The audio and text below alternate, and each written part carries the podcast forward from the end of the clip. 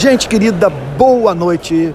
É, Quarta-feira, são 6 horas da tarde e eu me encontro aqui no aeroporto Santos Dumont aguardando o voo para São Paulo.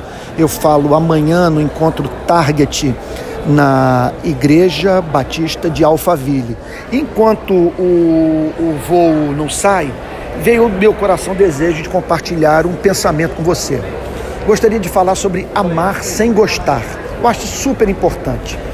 É possível amar sem gostar. Essa é a diferença entre amor benevolente e amor complacente.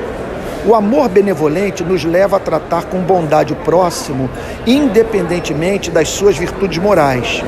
O amor complacente resulta da percepção da excelência moral do objeto do amor. Você percebeu a diferença? Vamos mais adiante. Devo tratar com bondade quem aos meus olhos não é digno de amor. Os motivos são evidentes. Se amo a Deus, devo amar o que Deus ama. Deus ama os seres humanos. Mais dois pontos que exigem coerência.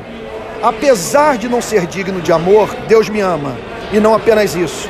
Sempre espero que, apesar da imperfeição do meu caráter, pessoas também me amem. Três erros, portanto, deveríamos evitar. Primeiro erro, não amar quem é moralmente amável. Segundo erro, não dar ao próximo o tratamento que esperamos de todos receber.